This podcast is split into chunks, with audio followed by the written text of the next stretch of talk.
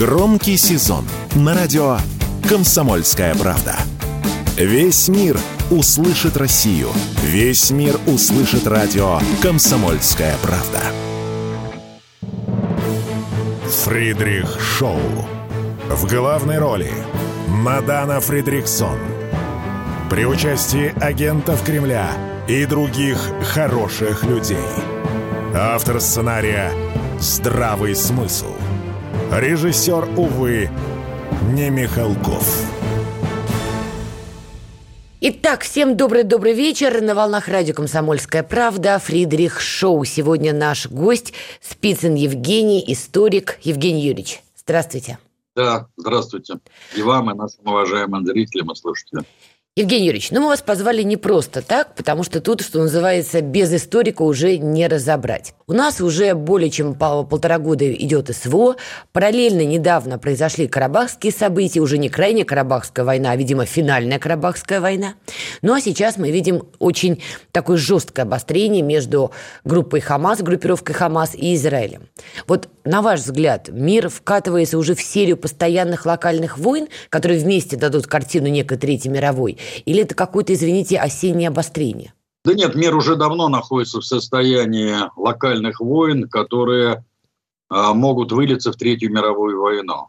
Все дело в случае. А, поскольку этот конфликт, он длится уже более 75 лет.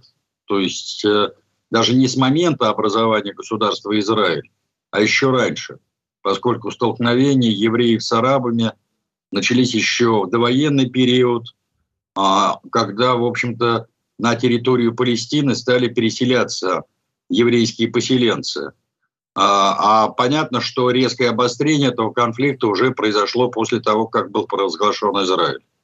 И мы знаем о пике этого противостояния. Ну, во-первых, первое – арабо-израильская война 48-49 годов, которая была непосредственно связана с образованием государства Израиль затем так называемая шестидневная война 1967 года, затем война судного дня, это война 1973 года, затем так называемая, вернее, между шестидневной и э, войной и войной судного дня еще была война на истощение.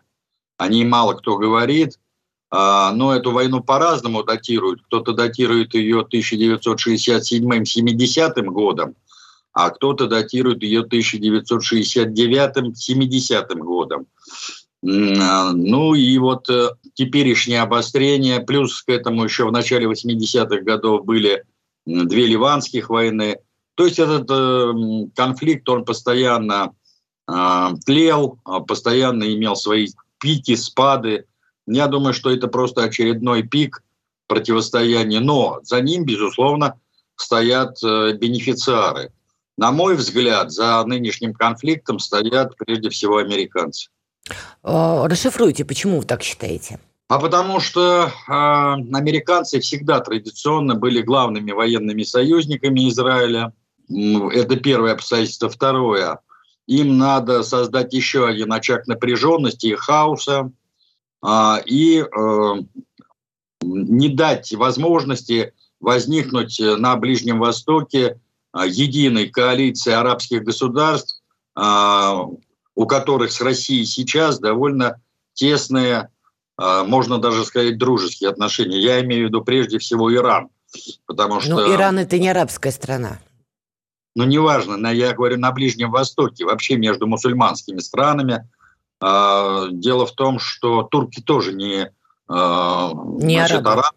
Да, но тем не менее они активно втянуты в этот ближневосточный конфликт и довольно давно. Плюс здесь надо иметь в виду позицию Саудовской Аравии, ну вообще всех стран Ближнего Востока, неважно, кто это, персы, арабы, там, шииты, сунниты и так далее, и так далее. Потому что вот Хамас, например, это сунниты, но тем не менее они имели всегда активную поддержку шиитского Ирана. Понимаете? И потом у нас не очень понимают, кто такой Хамас вообще – это же не только группировка, боевая группировка, это прежде всего политическая партия в рамках палестинского национального движения, которая возникла еще в 1987 году. Одним из идеологов этой группировки был Есин, которого а, значит, израильтяне убили, по-моему, еще в 2004 году а, точечным ударом. Он погиб при выходе, вернее, при выезде, он был не ходячий, при выезде из одной из мечетей. Там, кстати, в секторе Газа. Тут просто надо иметь в виду, что Хамас-то изначально создавался самим Израилем и финансировался им. И американцы к этому приложили руку. Почему? А дело в том, что им надо было разгромить, или вернее, ну как бы разделить вот это единое движение освобождения Палестины, которое начала еще антифаду э, в 1987 году. Первая антифада началась именно тогда. И первоначально Хамас э, был, ну не сказать союзником, но, по крайней мере, играл на стороне Израиля и Соединенных Штатов. Потому что после того, как была создана палестинская автономия, вот в соответствии с соглашениями в Осло еще в начале 90-х годов, то ту часть палестинской автономии, которая была создана на левом берегу, э, берегу реки Иордан, контролировал Ясер Арафат, а затем Махмуд а-, Аббас после его гибели, потому что я считаю, что Арафат, конечно, отравили. А сектор Газа уже контролировал Хамас. Так что таким образом. А вот сейчас эскалация началась из-за действий Хамаса. То есть вы говорите, что за этим стоят американцы. Получается, они Хамас подбили на это, и они давали им все возможности готовиться и тренироваться? Ну, мне трудно сказать. Я не служу в разведке ни в американской, ни в израильской. Ну, по всей видимости, да. Какой-то интерес э, у американцев был, и я думаю, что сейчас на поверхности мы это, может быть, не увидим, но со временем мы поймем, какую игру там играют американцы. Я не исключаю, что здесь свою роль сыграли и британцы. Да. А, британцы, да, британцы всегда имели свой интерес на Ближнем Востоке. Причем я замечу, что интересы американцев и британцев на Ближнем Востоке очень часто не совпадали. Более того, вот если мы возьмем историю вообще арабо-израильского конфликта, то там зачастую Советский Союз действовал в пику британцев и играл зачастую на стороне Советского Союза, как это не покажется странным. Соединенные Штаты играли на стороне Союза. Да, да. Ну, например, возьмите Суэцкий кризис 1956 года. Кто разруливал там ситуацию и заставил британцев и французов, э, ну, по сути дела, сдать свои позиции во время Суэцкого кризиса? Прежде всего, американцы. А, сначала это делал тогдашний госсекретарь США Джон Фостер Даллес. А потом, как он, после того, как он заболел тяжело, он страдал просто раком печени долгие годы и скончался от рака печени в 1959 году, то этой проблемой занимался сам э, президент Эйзенхауэр. Даже до того доходило. Это очень э, э, запутанный конфликт. И там вот прямых ответов вы никогда не найдете. Там всегда есть подводные камни. Причем я замечу, что э, внутри якобы противостоящих сторон всегда находятся э, кроты, которые служат не одному, не двум, а трем, а то и четырем хозяевам. Кто платит, тот и заказывает, собственно говоря, музыку. И эта проблема, на мой взгляд, она вообще не будет никогда решена пока на территории Палестины находится государство Израиль. Он всегда будет раздражителем для значительной части и арабов, и персов. Я думаю, что какая-то часть э, израильтян, они, по всей видимости, вынашивают такие долгоиграющие планы перенесения государства Израиль куда-нибудь э, подальше от арабов, чтобы вот эту проблему все-таки решить. Кого вы имеете в виду? Кто может вынашивать такие планы? Есть такие политические силы, которые вынашивают такие планы. Они это озвучивали, Вы... эту идею, что перенести израильское государство куда-то? Да, кое-кто из них, да, озвучивает эти планы, ну, может быть, не напрямую сам, а через каких-то говорунов, условно говоря, но в том числе на территорию бывшего Советского Союза. Я просто напомню, что а, проблема создания государства Израиль, она же не возникла вот сейчас по щелчку. Эта же проблема возникла вскоре после окончания гражданской войны. А, значит, еще в начале 20-х годов довольно активно обсуждалась тема создания еврейского государства на территории Крыма. тогдашней крымской автономии, в советском политическом руководстве, даже на высшем уровне были сторонники этой идеи. Был даже создан специальный комитет, комзет так называемый, который возглавил Смедович. Бывший зять Бухарина, кстати, Юрий Лурье или Ларин, тоже активно ратовал за создание еврейской автономии. Там даже был создан на севере Крымского полуострова еврейский округ. Но потом, после активных протестов и со стороны крымско-татарского населения, я напомню, что все-таки в 20-е годы значительную часть крымской автономии составляли именно крымские татары. Ну, например, Ибраимов, тогдашний руководитель Крыма, он категорически выступал против идеи. Дальше небезызвестный Николай Скрипник, один из главных украинствующих э, в, э, Укра... в руководстве Украинской ССР, тоже категорически выступал против. Сталин, Молотов, они тоже выступали против. Я думаю, сейчас а... будут не в восторге крымчане, если вдруг Израиль решит перенести себя на полуостров. Давайте сделаем небольшую паузу и продолжим с этой ноты. Александр Коц. Один из лучших военных корреспондентов не только в России, но и во всем мире. Он работал репортером во многих горячих точках. Чечня, Южная Осетия, Косово, Афганистан, Ливия, Сирия, Египет, Ирак, Украина. Каждый четверг в 7 часов вечера по московскому времени слушай на радио «Комсомольская правда» программу «КОЦ. Аналитика с именем». Фридрих Шоу. Итак, на волнах радио «Комсомольская правда» Фридрих Шоу. И сегодня наш гость Евгений Спицын. Евгений Юрьевич, мы с вами обсуждаем вот этот ближневосточный наболевший конфликт после очередной эскалации между группировкой «Хамас» и Израилем. И остановились мы на том, что в Израиле есть политические силы, которые вынашивают идею вообще перенести еврейское государство куда-то подальше от арабов, как вы сказали. Правильно? Да, абсолютно правильно. Да.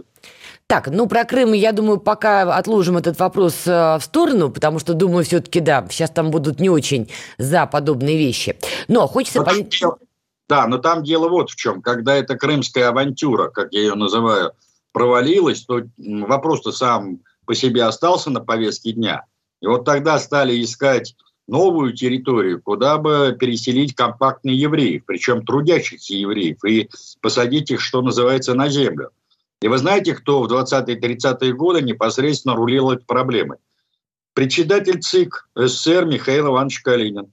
Mm-hmm. Именно, да, именно во многом благодаря ему на Дальнем Востоке была создана та самая еврейская автономия.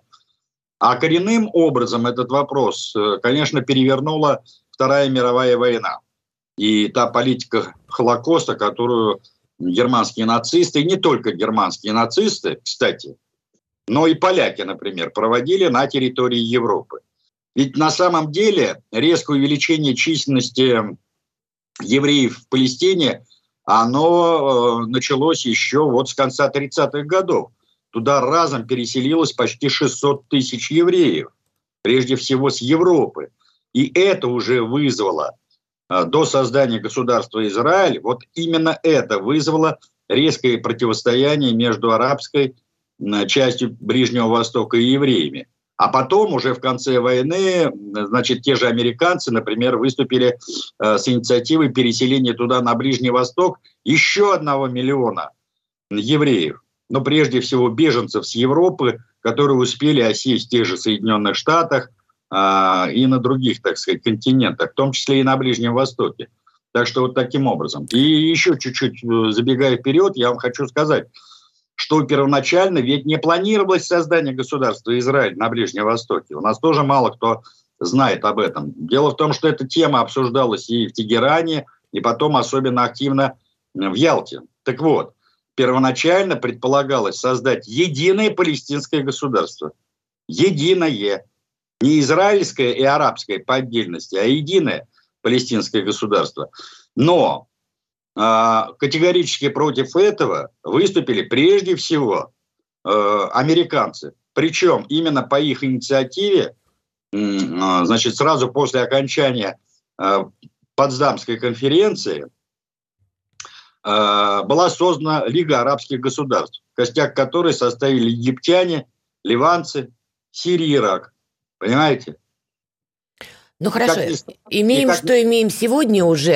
Израиль существует как государство. Вы правы в той части, что, конечно, это выступает раздражителем для очень многих стран исламского мира. И действительно проблема не имеет какого-то, видимо, однозначного ответа. Между тем, президент России Владимир Путин заявил, что независимость Палестины может стать вот тем самым ключом к миру с Израилем. При этом Путин отметил, что именно американцы выступают против независимой такой Палестины. Палестины. Как оцениваете слова президента? Ну а что, он э, сказал, в общем-то, абсолютную правду, хотя я не думаю, что создание палестинского государства станет ключом решения этой проблемы. Дело в том, что здесь э, надо будет этот вопрос решать прежде, прежде всего с Израилем. И потом здесь не только м, речь идет о создании палестинского государства, но и о статусе Иерусалима. Угу. Ведь когда, да, конечно, ведь когда принималась резолюция 181 а, а, Генеральной Ассамблеи ООН, то было предписано создать на территории Палестины два государства. Значит, 56% этой территории должны были быть отданы Израилю, 40, а по-моему, 2% Палестине, а остальные, они приходились на два так называемых вольных города. Это Иерусалим и Вифлеем. Вот. Потом предполагалось сделать вот Иерусалим столицей обоих государств, то есть Израиля и Палестины.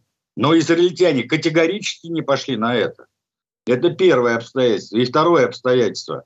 А, почему нельзя создать полноценное палестинское государство? Оно существует сейчас в рамках автономии. Причем почему Хамас ведь возбудился особо? А потому что в представлении лидеров Хамас та часть палестинской автономии, которая находится в районе реки Иордан, она как бы растворяется в самом государстве Израиль. То есть размывается вот эта вот национальная идентичность палестинцев, которые живут как бы в рамках своей автономии, но в рамках государства Израиль. А мы вот Хамас, вот это небольшой анклав, маленький анклав на самом юге между Израилем и, э, значит, Египтом, сохраняем вот эту самую идентичность. Если дело пойдет дальше так, то, э, собственно говоря, палестинцы, как э, самобытный народ, они просто исчезнут. Не только с политической, но и с этнической карты э, мира. Вот о чем речь идет. И э, потом вы имеете в виду, что вот после так называемой шестидневной войны израильтяне захватили значительную часть тех земель, ну, голландские высоты, значит, ну и так далее, и так далее, которые изначально должны были стать территориальными анклавами самого палестинского государства. И главным препятствием для создания палестинского государства именно было нежелание Израиля уходить с этих поселений. Они вот ушли, кстати, из сектора газа. Ведь сектор газа был за этими, как ее, израильтянами 67 года. Но там сформировали вот этот анклав из палестинцев. И что получили израильтяне в ответ? Они получили очередную головную боль. Понимаете? Да, Евгений Юрьевич, только есть важный момент. Шестидневная война, вы правильно очень вспоминаете, и вы абсолютно правы. Часть территории Израиль захватил, получил по итогам этой самой войны. Но война-то тоже была спровоцирована не без внешнего влияния. Сирия на тот момент активно провоцировала Израиль на военный конфликт, Египет провоцировал. И вот у меня складывается впечатление, что большая беда палестинского вопроса, назовем это так, палестинской проблемы, слишком много внешних игроков вовлекается постоянно в эту историю, и постоянно что-то будоражит, теребят, а проливается кровь и палестинцев, и израильтян. Ну, естественно, конечно. Я думаю, что тут главным бенефициаром являются прежде всего американцы. Понимаете, если бы на Ближнем Востоке не было бы столько нефти, то американцам этот Ближний Восток за даром был не нужен. Там весь вопрос в нефти. Американцы хотели прежде всего через Израиль контролировать всю ближневосточную нефть. Вот о чем идет речь. Ваш прогноз. И сейчас, послушайте, и сейчас, вот послушайте, и сейчас кризис, энергетический кризис на нефтяном рынке. Американцы вынуждены даже распечатать свои стратегические запасы из-за своей же глупой политики, направленной на экономическое удушение России, когда нам запретили, ну, вернее, поставили условия. Потолок цен.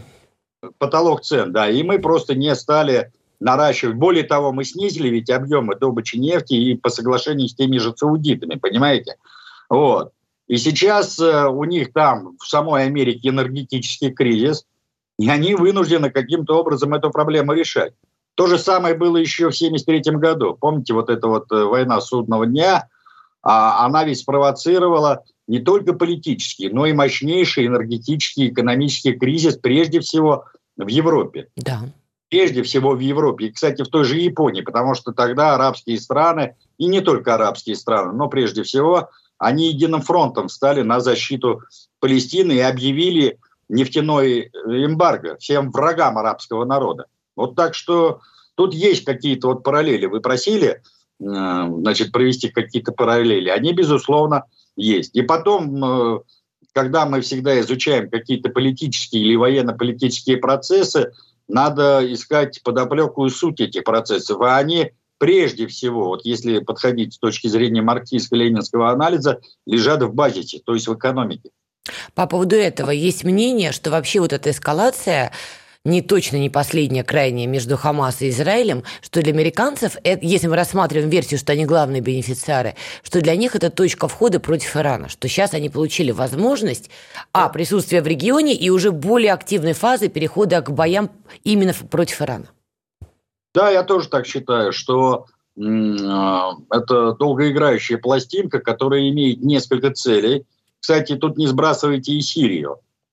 А имеет несколько целей – и одна из главных целей – это, конечно, Иран. Потому что американцы э, давно уже э, ненавидят Иран после знаменитой революции 79 года, исламской революции. И плюс здесь их крайне беспокоит сближение Ирана, активное сближение Ирана с главными геополитическими противниками между нами и китайцами. Да, поводов у него действительно достаточно, и действительно пугает, что очень много ближневосточных игроков могут вовлечься во всю эту историю, и дело пахнет, ну, может быть, не Третьей мировой, конечно, и Армагеддоном, но очень большим региональным конфликтом. А ближневосточные да, войны – это страшно. Да, масштабным, да, ближневосточным конфликтом, куда, кстати, будет втянут и Средний Восток.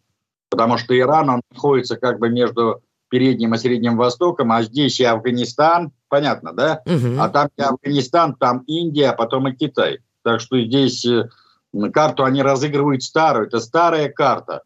Вот. Старая ставка в очередной раз кровавая. Давайте сделаем небольшую паузу и скоро продолжим. Он срывал большой куш. Борис Бритва или Борис хрен попадешь. Жесткий, как удар молотом. Живой советский герб. Говорят, эту сволочь вообще невозможно убить. Он с песней уничтожал кольцо всевластия.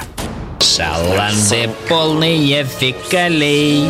В Одессу голый приводил и угонял бумер. Мы же люди искусства. У нас все должно быть красиво, лицо и все такое. Пушкин, кстати, сам бухал и в сельской бане с барышнями безобразничал. А теперь он пришел на радио «Комсомольская правда». Каждый понедельник в 7 часов вечера Дмитрий Гоблин-Пучков с толком, расстановкой и старым добрым сарказмом обрисовывает слушателям обстановку в стране и мире – Каждый понедельник в 19 часов по московскому времени. Подключайтесь. Гоблин плохого не посоветует.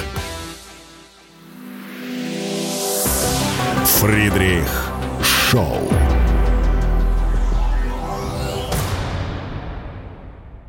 Итак, на волнах радио «Комсомольская правда» Фридрих Шоу мы продолжаем. Сегодня наш гость Евгений Спицын, историк. Евгений Юрьевич, вы хотели добавить еще пару интересных моментов по поводу того, как Израиль образовался как государство.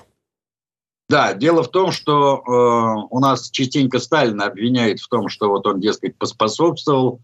Ну или а, благодарят э, по-разному. Да, или благодарят, это ДТП. Просто тут надо напомнить, что 29 ноября 1947 года, когда была созвана, кстати, специальная ассамблея, Генеральная э, ассамблея ООН, то есть специальное заседание.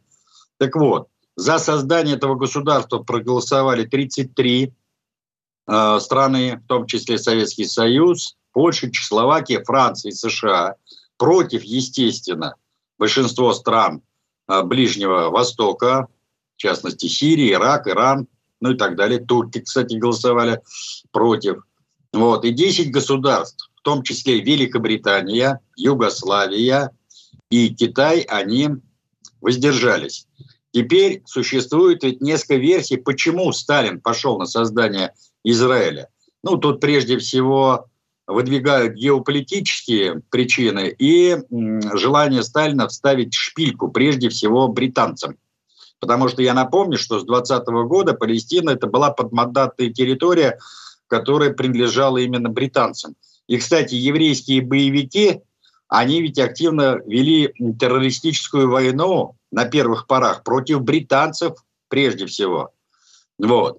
А э, существует очень любопытная точка зрения, она мне все больше и больше нравится, которая состоит в том, что Сталин хотел из Израиля сделать не только форпост Советского Союза на Переднем Востоке, где у нас тогда позиции были очень слабенькие, но прежде всего вставить тем самым шпильку вот этим замшелым, значит, э, переднеазиатским э, монархиям, чтобы там активизировать революционный процесс – с тем, чтобы произошла там смена политических режимов.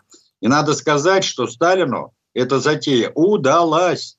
И мы, видите, в 50-е, в 60-е годы э, на Ближнем Востоке очень резко укрепили свои позиции. Практически весь Арабский Восток был союзником, причем довольно энергичным союзником Советского Союза, и он активно голосовал за все советские резолюции в той же Организации Объединенных Наций. Но это так, вот к слову. А при, Брежне, э, при Ельцине мы все позиции свои на Ближнем Востоке сдали за понюшку табака. И только вот где-то, начиная с сирийских событий, мы потихоньку, полегоньку стали восстанавливать свои позиции. Ну и сейчас э, вернулись к статусу одного из главных игроков в этом регионе, что американцам чрезвычайно не нравится. Так что и тут еще э, надо понимать такую вещь, что у нас а, пожалуй, вот э, со времен э, э, шестидневной войны сложились, на удивление, хорошие отношения и с арабами, и с Израилем. Такого никогда, в общем-то, не было. Ну, я думаю, тут, наверное, уместно упомянуть еще из публичного, что проходит. Судя по всему, у президента России довольно хороший контакт с Нетаньяху, премьером Израиля. То есть тут еще такой человеческий личностный фактор. Но это если наблюдать публично, не берусь судить, что называется, не слушала их беседу за чашкой чая. Не хотела вас об этом спрашивать, но коль уж вы упомянули, как Советский Союз работал на Ближнем Востоке, не могу не спросить. Вот вы сказали, что Россия вернулась на Ближний Восток, начиная с сирийских событий. С одной стороны, да, мы провели блестящую кампанию против боевиков ИГИЛ, запрещенные в России террористы, абсолютно блестящую. Но сколько раз я не бывала в Сирии, слушайте, ну там экономический просто коллапс. Понятно, что это из-за санкций, понятно, что из-за закона Цезаря, который американцы вели. Но важно же, чтобы после какой-то силовой операции приходила Россия в виде какой-то экономики, развития, инвестиций, мягкой силы той самой. А мы не приходим. Да, к сожалению, увы, ах. Знаете почему? Дело в том, что у нас все-таки э, не советский базис. Э, то есть у нас интересы корпораций э, стоят на первом месте. А корпорации никогда не пойдут туда, в тот регион, где существуют большие риски для их бизнеса. Вот в чем дело. Потому что если бы у нас э, э, значительная часть наших э, компаний все-таки были э, в статусе государственных, организации, то здесь достаточно было принять, условно говоря, какое-то решение, политическое решение, и машинка бы закрутилась. А э, в теперешнем статусе просто так взять и каким-то приказом там или указом э, послать э, наших нефтяников, газовиков, ну я условно говорю, да, или вообще представителей других промышленных отраслей на Ближний Восток э, по щелчку пальца нельзя. Я думаю, что вот здесь основная причина того, что в этот еще очень нестабильный регион не идет сам бизнес, сам бизнес. Вот. Да, но наш бизнес показал себя, ну, некоторая часть бизнеса показала себя во всей красе и в э, контексте СВО. Я что-то не помню какие-то колонны машин с гуманитарной помощью с логотипами наших российских компаний, которые везут помощь. Я вот такого Абсолютно. не помню. Абсолютно правильно, да. Больше того, вспоминайте, например, позицию того же Сбера, который вроде бы формально является государственным банком, поскольку там контрольный пакет принадлежит государству. Но дело в том, что там интересы бенефициаров, наиболее крупных акционеров, учитываются куда как более, ну, больше, чем интересы самого государства. До недавнего времени вы ни одного отделения Сбера не могли бы найти даже в Крыму. Я уже не говорю про все остальные территории. Да, но СВО поменяло этот расклад, и уж мы про СВО. А, Ближний Восток полыхнул, и американская пресса, которая к тому моменту была недовольна Зеленским, что он постоянно клянчит, вот это вот дайте, дайте, дайте, стала, в общем, писать такие мнения, мысли, что, наверное, американцам стоит поставить на паузу поддержку Украины и переключиться на поддержку Израиля. А до этого, где-то вот э, за полторы недели до событий на Ближнем Востоке, ну, Зеленского американцы откровенно сливали. Публично говорили, что оказывается на Украине коррупция, заставляли его проводить выборы в 24-м. Вот на ваш взгляд, возможно, что Соединенные Штаты сольют Зеленского и проект Украины? Ну, по-разному может сложиться. Тут, я думаю, будут они танцевать от э, реалий политики. Дело в том, что э, некоторые эксперты считают, что вот эта заварушка на Ближнем Востоке, это и есть как раз один из возможных механизмов выхода американцев из украинского кризиса, поскольку им предстоят выборы, ну, практически через год, чуть больше, в ноябре следующего года у них будут выборы.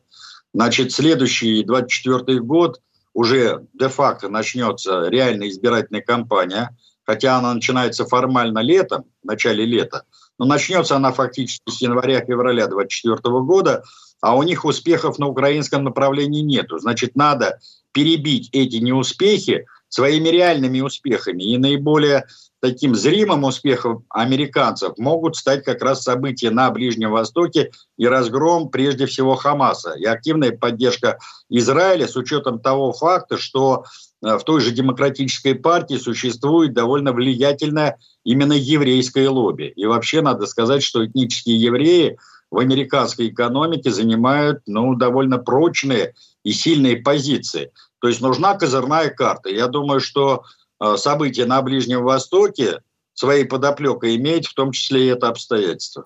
А если поразмышлять, допустим, побеждает каким-то образом Трамп.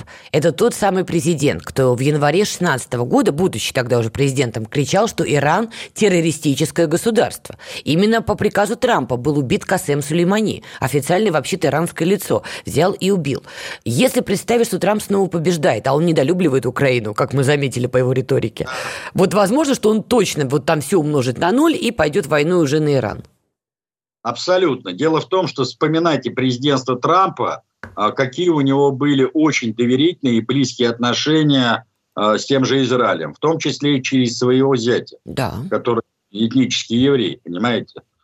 Так что да, а, я думаю, что вот здесь, на этом Ближневосточном фронте, особых разногласий между Байденом и Трампом, то есть между республиканцами и демократами, нету. Более того, республиканцы всегда более активно, всегда более активно поддерживали Израиль. Пожалуй, одно из небольших исключений, когда республиканцы играли на стороне Советского Союза, это период разрядки президентства э, Никсона. Потому что вот та же война судного дня, она случилась в 1973 году, когда началась активная разрядка между нами и американцами, вспоминайте визит Никсона 1972 года, ответный визит Брежнева в Вашингтон 1973 года, потом повторный визит Никсона 1974 года, та же Владивостокская встреча Брежнева и Форда уже в самом конце того же 1974 года и так далее, и так далее. То есть здесь вопросы большой политики и разоружения, они перебили, что называется, израильскую или переднюю восточную карту. А в данном случае, значит, республиканцы всегда э, на протяжении всего этого конфликта э, активно поддерживали Израиль. И не только э, финансово, но прежде всего поставками новейших образцов оружия. И сейчас, заметьте, тот же Нетаньяху просит у американцев не абы какое оружие, а новейшие модификации этого оружия. Так что вот таким образом. А судьба Зеленского тогда, на ваш взгляд, какая может быть? Я думаю, что его давным-давно уже списали. Он, э, так сказать, играет э, э, последние эти аккорды, или как у нас говорят, своей значит, театральной или сценической роли. Э, начинается последний акт марлезонского балета. Тут много составляющих, э, тут не только вопросы коррупции, не только э, значит, тяжелая ситуация на фронте. Давайте сделаем паузу небольшую и вот прямо с этой ноты, с последней ноты Зеленского и начнем. Если экономика, то на радио «Комсомольская правда». И, конечно, с Никитой Кричевским.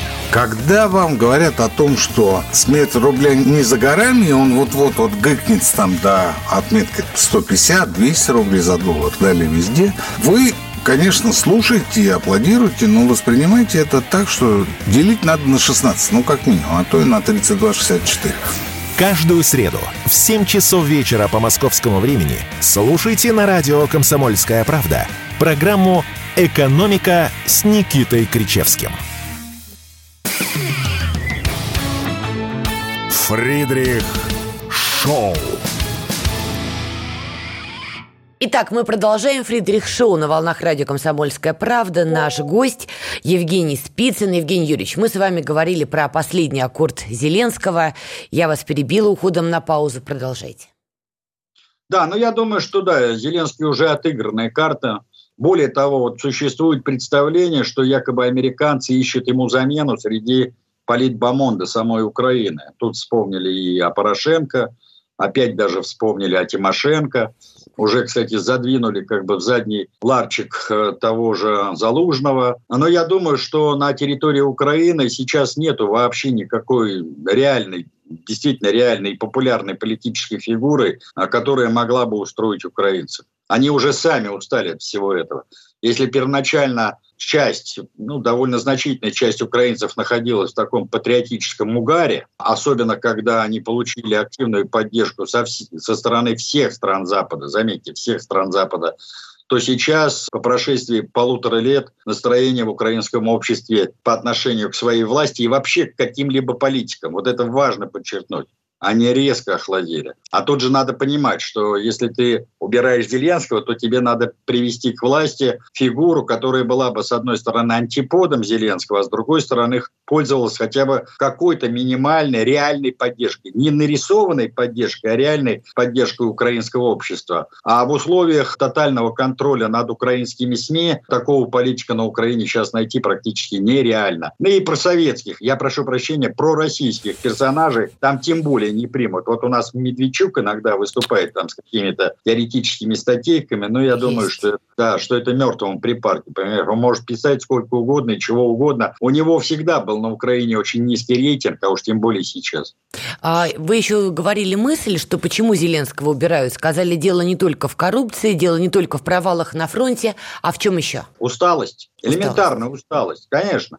Это вот этот фактор психологический, его никогда не надо снимать со счетов. То есть вот даже если это выдающийся какой-то государственный политический деятель, у которого в копилке гораздо больше а, успехов, чем поражений и неудач, все равно у общества наступает, вот есть такие периоды усталости от одного и того же лица. И зачастую массы действуют иррационально. Здесь важно еще и психология массы. И плюс здесь многое зависит вот в современной ситуации от э, мастерства информационной политики. А у нас зачастую, особенно когда средства массовой информации находятся в монопольном положении, вот этот аспект сбрасывается с счетов и продолжает работать э, старыми методами. А это у людей вызывает отторжение. Особенно, кстати, у подрастающего поколения, которое там каких-то 5-6 лет назад вообще не было втянуто в политику и вообще вот в общественные процессы процесс. Их это мало интересовало. Они еще песочницы играли, так сказать. А когда они уже подросли, стали юношами и девушками, и уже неизбежно, даже поступив там, например, на учебу в высшее учебное заведение, вовлекаются, неизбежно вовлекаются вот во все эти общественные и мировые процессы, они так репу себе чешут и говорят, слушай, я родилась, он был, значит, у власти, и сейчас мне там 18-20 лет, и все одно и то же лицо. Понимаете? Так что вот таким образом. Тут еще важный момент. В Румынии отменили выступление Зеленского в парламенте к вопросу о том, что его действительно сливают. Как вы думаете, он уйдет в итоге в закат? Он просто типа проиграет на выборах или, возможно, летальный исход, не только политический, но и физический? Я не знаю, по-разному могут сделать, могут потихоньку слить, э, значит, и дать ему возможность дожить до конца своих дней естественным путем, вот, всем, всеми забытым и проклинаемым а могут и пойти на радикальные шаги и убрать. Тут многое будет зависеть, во-первых, от политической конъюнктуры, раз, потому что понятно, что Зеленский все, он уже не участник э, возможных переговоров. Он по-любому не может стать им. Ни с какой стороны. А значит, его надо убирать. А как они его уберут, это уже вопрос э, значит, к тем, кто готовит э, эту операцию. Я думаю, что ее уже давно готовят и ищут разные варианты, способы и, главное, подходящий момент того, чтобы это сделать. Как вы думаете, а может быть в этом вопросе Россия и Америка могут работать по одну сторону баррикад? Мы тоже считаем, что режим Зеленского преступен. Нет, я не думаю, что мы будем работать с американцами в одном направлении, или, как сказал когда-то Ельцин Биллу Клинтону, что мы с, Бли, с Биллом думаем в унитаз. Он хотел сказать в, унисон. Вот. Ну, Борис Николаевич всегда был немножко неадекватен, поэтому он с ним в унитаз думал. Э, я не думаю, что здесь, э, значит, мы, американцы, будем в унисон думать. Э, понятно, что для нас тоже Зеленский, в общем-то, фигура не переговорной. Почему? Потому что одной из целей э, событий на Украине стала денацификация. А раз так, то э, с кем мы можем вести переговоры, а уж тем более подписывать вменяемые соглашения, которое устроило бы и нас, и э, украинцев, э, с человеком совершенно иных политических взглядов и устремлений. А Зеленский, к сожалению, вот эти полтора года продемонстрировал э, всю свою такую гнилую нацистскую сущность, понимаете? Ну, последней каплей стали события в той же Канаде, когда он там с восторгом аплодировал этому бандеровцу, э, вскинул руку в нацистском приветствии и т.д. и т.п. Так что Зеленский никак, ни при каких обстоятельствах участникам возможного прекращения, мирного прекращения этого конфликта не может быть. Это мое глубочайшее а, значит, убеждение. Я тут параллели провожу, кстати, с той же гитлеровской Германией. Вот. Ну, возьмите, условно говоря, верхушку Третьего Рейха, того же Адольфа Гитлера, или Геббельса, или Гиммлера, или там еще кого-то, да? Ну что вы думаете, что советское политическое руководство село бы с этими персонажами за стол мирных переговоров? Да нет. Конечно, нет. И сами, кстати, нацисты это прекрасно понимали. В противном случае ни Гитлер, ни Геббельс не покончили бы жизнь самоубийством. И Гиммлер бы не пытался бы скрыться там. Его совершенно случайно там, по-моему, американцы или кто-то там, э, ну, условно говоря, опознали. А так он мог э, козьими тропами там каким-то образом э, свалиться. Они прекрасно это все понимали. Поэтому, кстати, в э, Гиммлер-то э, я имею в виду не Гитлер, а именно Гиммлер, э, не Гиммлер, Геббельс. Геббельс. Он же перед тем, как покончить жизнь самоубийством, он же передал бразды правления, то есть пост канцлера Германии Фридебургу, главкому военно-морских сил, рассчитывая на то, что вот именно с ним, то есть э, э Фридебургом, Советы сядут за стол переговоров, поскольку он не замаран, ну, формально, условно говоря, э, преступлениями, да теми преступлениями, которые были замараны по уши и Гитлера, и Гиммлера, и Геббельс и т.д. и т.п. Ну, мы потом порешали, что вообще никаких переговоров не будет и никакого мирного договора не будет. Вот часто задают вопрос, а почему его не было? А потому что не с кем было подписывать мирный договор. Германия тю-тю. Мы же э, создали на территории Германии оккупационные зоны и воссоздали германскую государственность только в 1949 году американцы, британцы, французы э, значит, на территории своей три зоны, из которой получилась ФРГ, а мы на своей зоне оккупации уже создали Германскую Демократическую Республику. То есть от 45 по 49 год э, никакого германского государства не было. Более того, мало кто знает, что э, германские земли все сохранились, а, но в 1947 году особым решением э, значит, на э, законном юридическом уровне было ликвидировано прусское государство. То есть Пруссия, Бранденбург, как отдельная земля Германии, была уничтожена. И сейчас вы ее не найдете на политической и административной карте уже Большой Федеративной Республики Германии, потому что Пруссия традиционно считалась оплотом германского милитаризма. И даже предъявлять претензии на Восточную Пруссию некому. Вот сейчас поговаривают о том, что вот сейчас мы у русских заберем Калининград, пятое, десятое, но вы тогда сначала у поляков заберите большую часть Восточной Пруссии. А кому мы будем передавать-то? Пруссии как государства нету, ку-ку. У нас остается полторы минуты. Кулиша, вы вспомнили историю Германии. Давайте посмотрим в немецкое будущее. Партия Шольца проигрывает на выборах в Баварии и Гессена. Понятно, что немцы тоже, мягко выражаясь, в ауте от политики, которую Шольц проводит, еще подрыв газопроводов. Ваш прогноз, что будет с политикой Германии ну, в ближайшую пятилетку, тем более, если у нас Тютю и Зеленский? Мне трудно сказать, я все-таки не баба Ванга, но совершенно очевидно, что на определенных землях произойдет резкое поливение. Вот заявление, кстати, той же нашей любимой Сарочки о том, что она будет создавать свою собственную левую партию. Вагенкнехт, да, Сара. Да, да, о многом говорит, потому что политические аналитики говорят, что в случае проведения новых парламентских выборов ей гарантирована поддержка как минимум 20% избирателей и особенно мощная поддержка на территории ГДР. А вы сейчас посмотрите, что заявила Меркель э, в своем последнем интервью о том, что она была счастлива, когда она жила на территории ГДР. И она всегда так думала и не могла об этом говорить, находясь на посту канцлера. А сейчас она свободна от условий, от условностей и считает, что лучшие годы ее жизни пришлись как раз на существование ГДР. Вы представляете? Нет, и я вот пропустила это. Да, и вот эти настроения сейчас, кстати, активно разогреваются, потому что люди понимают, что Европа в условиях существования Советского Союза и э, социалистического блока, Варшавского договора и СЭФ жили куда как более мирно, спокойно, э, могли глядеть в будущее для себя и для своих детей. А сейчас Европу трясет. И не только от экономических трудностей, но прежде всего от политической нестабильности и сумасшествие местных политиков. У нас время, к сожалению, к моему глубокому закончилось. Евгений Спицын, историк, был сегодня на волнах радио «Комсомольская правда». Евгений Юрьевич, огромное спасибо и надеюсь, до новых встреч. Да, и вам большое спасибо. Тоже надеюсь, до новых встреч. И нашим уважаемым зрителям и слушателям тоже спасибо за то, что слушали наш эфир. Фридрих Шоу.